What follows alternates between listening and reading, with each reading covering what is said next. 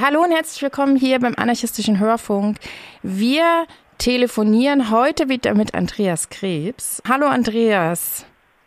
Hallo. Vorgestern dachte ich noch, das wird jetzt ein gutes Interview, weil wir mal nicht nur über die ganzen schlimmen Dinge reden können, sondern mal über das, was du geschafft hast. Aber jetzt stellt sich dann doch raus, dass es wahrscheinlich doch nicht alles so ist, wie es aussieht. Äh, das klingt jetzt ein bisschen kompliziert, aber vielleicht erklärst du uns einfach selber, ähm, was in den letzten 48 Stunden passiert ist. Also am 27. vorgestern wurde ich zur Sozialarbeiterin gerufen. Sie hätte ein Schreiben von mir, ähm, ja, von der Anstaltsleitung. Ich habe gesagt, äh, das lese ich mir in Ruhe durch. Äh, es gab dann noch eine Anfrage, wie Herr Thomas Meyer-Falk, der sich hier auch beschwert hat über die Zustände, was da hier fabriziert wird.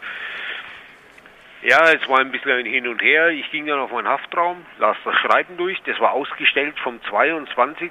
Also intern hat man fünf Tage gebraucht, bis man es mir zugestellt hat. Da war dann drin gestanden, dass ich die Rote Hilfe bekomme. Auch das Gefangeneninfo, also ich habe schriftlich.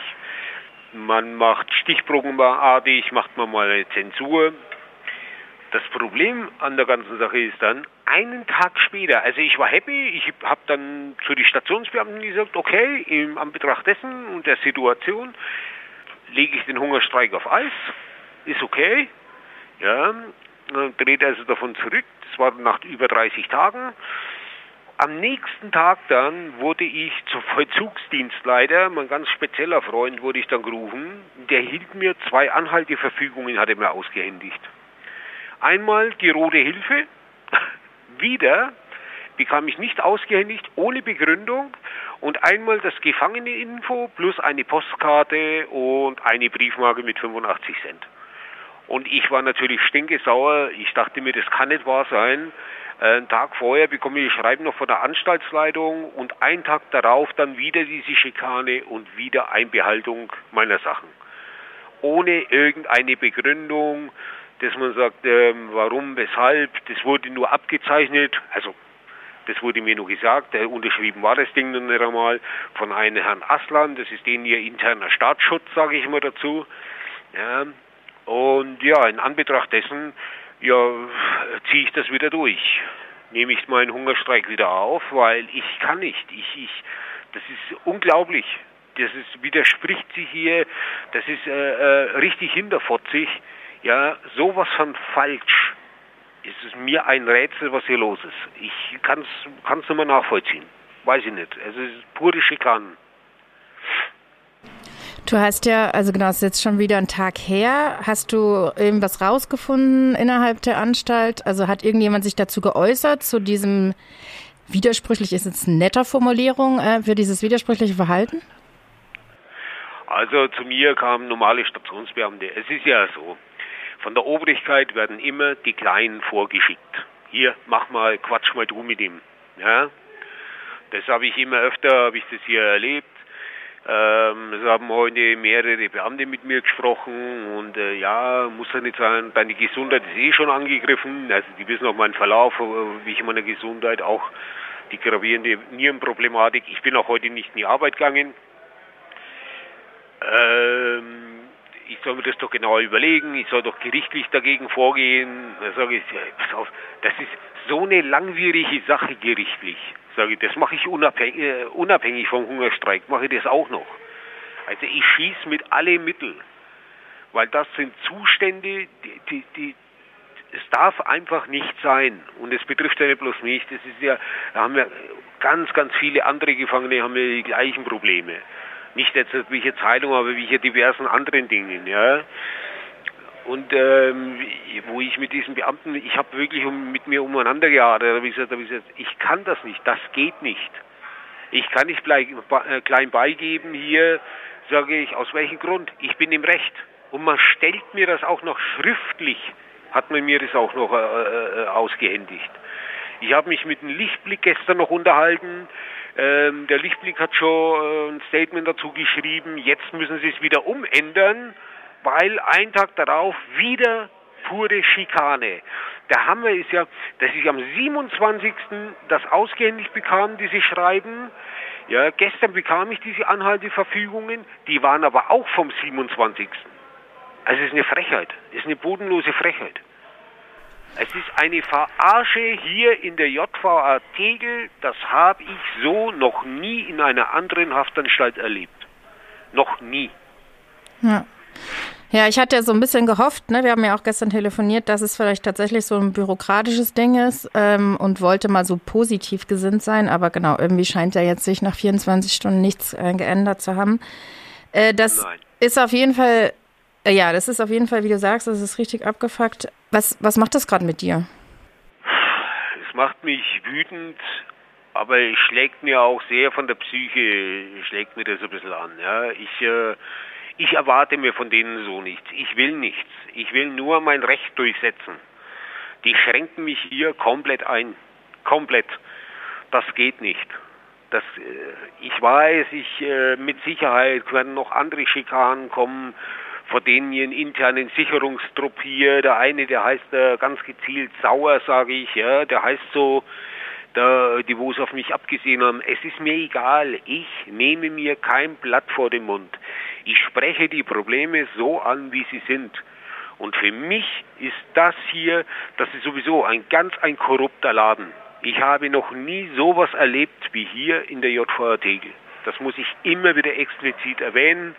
Ja, ich, ähm, mich zieht es ein Stück weit auch runter. Auf der anderen Seite dann natürlich auch, ähm, äh, was mich wütend macht, wo ich mir denke, so, die haben sie doch nicht alle vielleicht äh, dieser Anstaltsleiter, ich denke mir, ich, was ich vermute, der, der Hauptanstaltsleiter, Herr Riemer, ich glaube, der weiß gar nicht, äh, was alles so 100% in seiner Anstalt läuft. Das könnte ich mir gut vorstellen. Er repräsentiert nur das Gefängnis, aber was so wirklich alles so intern so alles läuft, ich glaube, der hat gar keine Ahnung davon. Ist so meine Vermutung.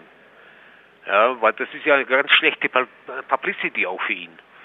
Ich hatte, als ich mich mit der Sozialarbeiterin unterhalten habe, meinte sie noch, also am 27., als ich mich mit ihr unterhalten habe, ja, Herr Krebs, ähm, glauben Sie, Sie bewirken damit etwas mit Ihren Hungerstreik? Sage ich, selbstverständlich, sage ich. Und Sie wissen, ich habe eine Lobby und ich veröffentliche das auch. Sage ich, das ist ganz, ganz, das ist Fakt. Und davon trete ich auch nicht zurück. Da hatte ich das Schreiben noch nicht durchgelesen, ja, was ich von der Anstaltsleitung bekommen habe. Das hatte auch sie sich nicht durchgelesen, obwohl es offen war, also ohne war nicht im äh, verschlossenen Umschlag. Und ich habe das auch gesagt, da passen Sie auf, ich will von euch nichts. Ihr könnt mich mal, ganz einfach. Gebt mir das, was mir zusteht. Schränkt mich nicht ein. Ihr macht mich nur noch schlimmer, nur noch wilder. Das geht nicht. Und ich werde mir das nicht gefallen lassen. Bis zum letzten Tag. Es ist mir egal. Ja, mit allen Konsequenzen und sollen sich was einfallen lassen. Ich habe zu dieser Sozialarbeiterin auch gesagt, wenn es euch nicht passt, dann verlegt es mich.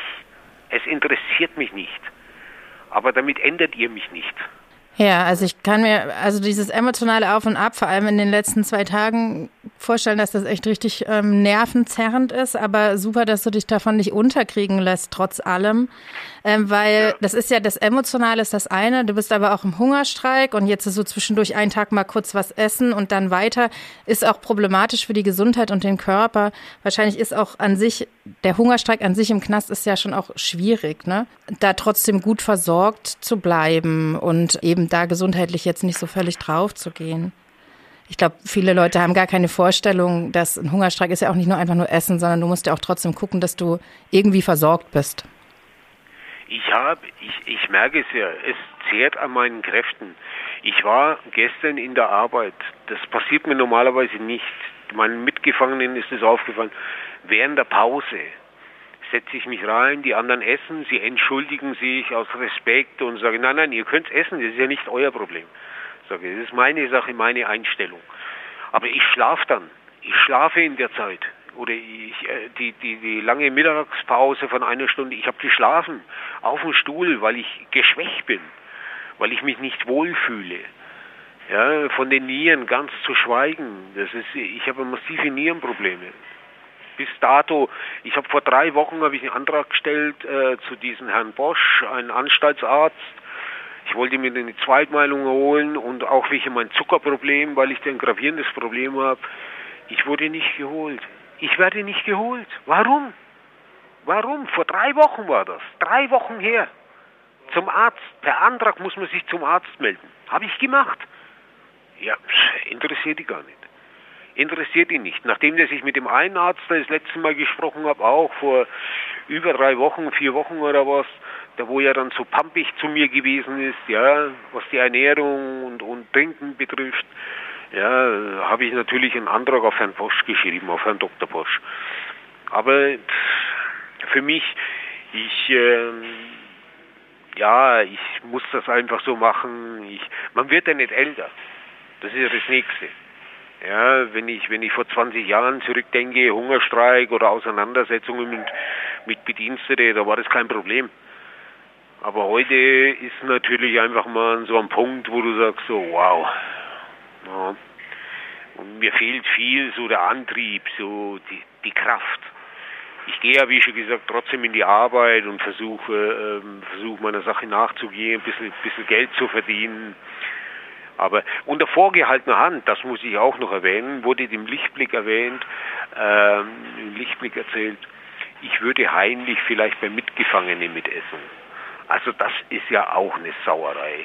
Man hat es ja gesehen, dass ich mit dem Gewicht sinke, ja, also eine bodenlose Frechheit, wie man sich hier dann intern noch unter den Beamten dann noch das Maul zerreißt. Ja. Also furchtbar, furchtbar die Zustände einfach. Aber ich lasse mich nicht unterkriegen. Ich werde das auf jeden Fall weitermachen. Und die sollen eine Rechenschaft ablegen gegenüber dem Senat, was hier für eine Sauerei läuft. Ich kann alles belegen. Ich habe es schriftlich. Ich habe gestern einen Anwalt kontaktiert, viele Freunde kontaktiert, über das aufmerksam gemacht, was hier, was hier jetzt auf einmal los ist. Das gleiche war, sie haben das gleiche Spiel gemacht, als ich mit der Anstaltsleitung zusammengesessen bin, die äh, darüber diskutiert habe. Äh, wo wir die Problematiken durchgegangen sind. Einen Tag später fingen die Schikanen an durch den Vollzugsdienstleiter. Malerlaubnis, Langzeitbesuch etc. etc. Und das Gleiche ist jetzt wieder. Ein Schreiben ausgestellt von der Anstaltsleitung, einen Tag später Schikanen. Pure Schikanen. Genau, Leute wollen Macht ausüben und ähm, da sind halt Leute in Positionen, wo sie das offensichtlich können und das äußert sich dann so in so einem Knastsystem. Es gab ja, also genau, du bist ja nicht die Einzige, der Einzige, der bisher protestiert hat in Tegel. Es gab letztes Jahr auch durch ein Video Inhaftierte, die protestiert haben aufgrund ihrer Rechte. Also Tegel scheint ja schon auf jeden Fall, neben der Tatsache, dass halt jedes Knastsystem scheiße ist, scheint Tegel schon auch nochmal aber speziell problematisch zu sein. Deswegen danke Andreas auch, dass du das immer so mit uns teilst, was da eigentlich los ist, weil der Großteil der Leute hat ja überhaupt gar keine Ahnung, wie überhaupt Leute sich das vorstellen können, im Knast zu sein und wie problematisch das dann so im Besonderen ist. Ne? Wir hatten ja auch vor ein paar Tagen mal telefoniert, da meintest du ja, dass du zufällig mitbekommen hast, wie viel von deiner Post tatsächlich eigentlich einbehalten wird, von dem du gar nichts weißt. Genau, ja.